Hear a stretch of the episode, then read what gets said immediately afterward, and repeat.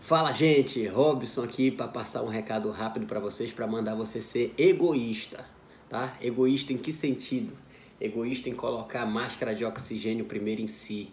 Egoísta de se preparar para que você esteja bem, para que os outros, para que você possa passar coisas boas para os outros também, tá? E eu tô falando isso justamente agora numa rotina matinal, acordando meia hora mais cedo dos meus moleques, meia hora mais cedo que a minha esposa, tomando um banho gelado, descendo para fazer meu suco, para poder comer alguma coisa e me preparar já para a rotina daqui de casa, tá? Muitas vezes a gente acorda atrasado, acorda já sem tempo, acorda já aborrecido com o moleque não querendo ir para aula, acorda já com o paciente na porta e tendo que se arrumar ir para o consultório.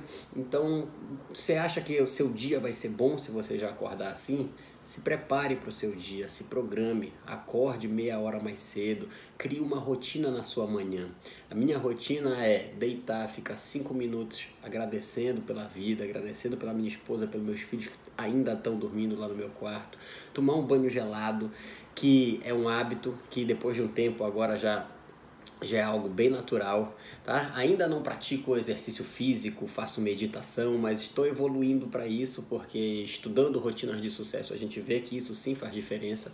Desço para comer algo que me faz bem, alguma coisa leve, faço um suco verde, tomo um café, faço uma tapioca e aí sim me preparo para acordar as crianças, para acordar a esposa e para começar o dia.